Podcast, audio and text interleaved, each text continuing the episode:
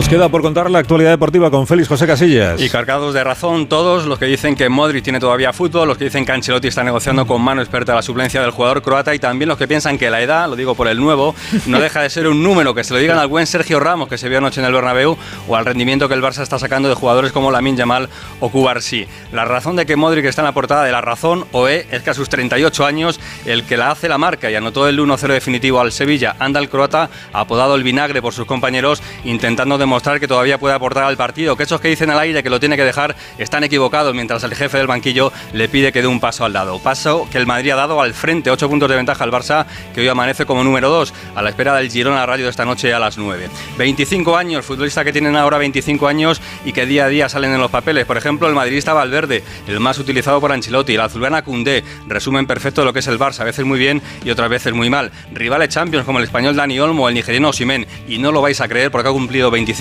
años, aunque parezca que lleva con nosotros toda la vida, Kylian Mbappé.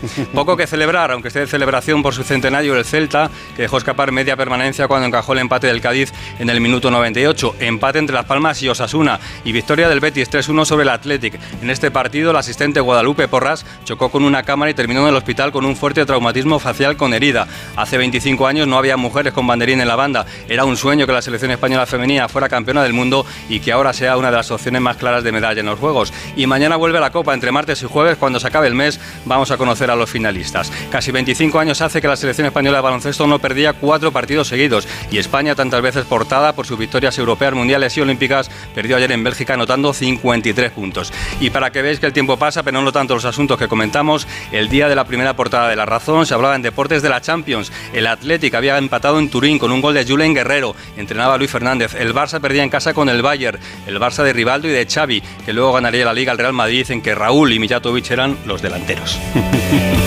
Pues en seis minutos nos ponemos ya en las 8 de la mañana. No será verdad. Sí, sí, será verdad y serán las 7 de la mañana en Canarias. Qué interesante. Ahora mismo continuamos. Vale.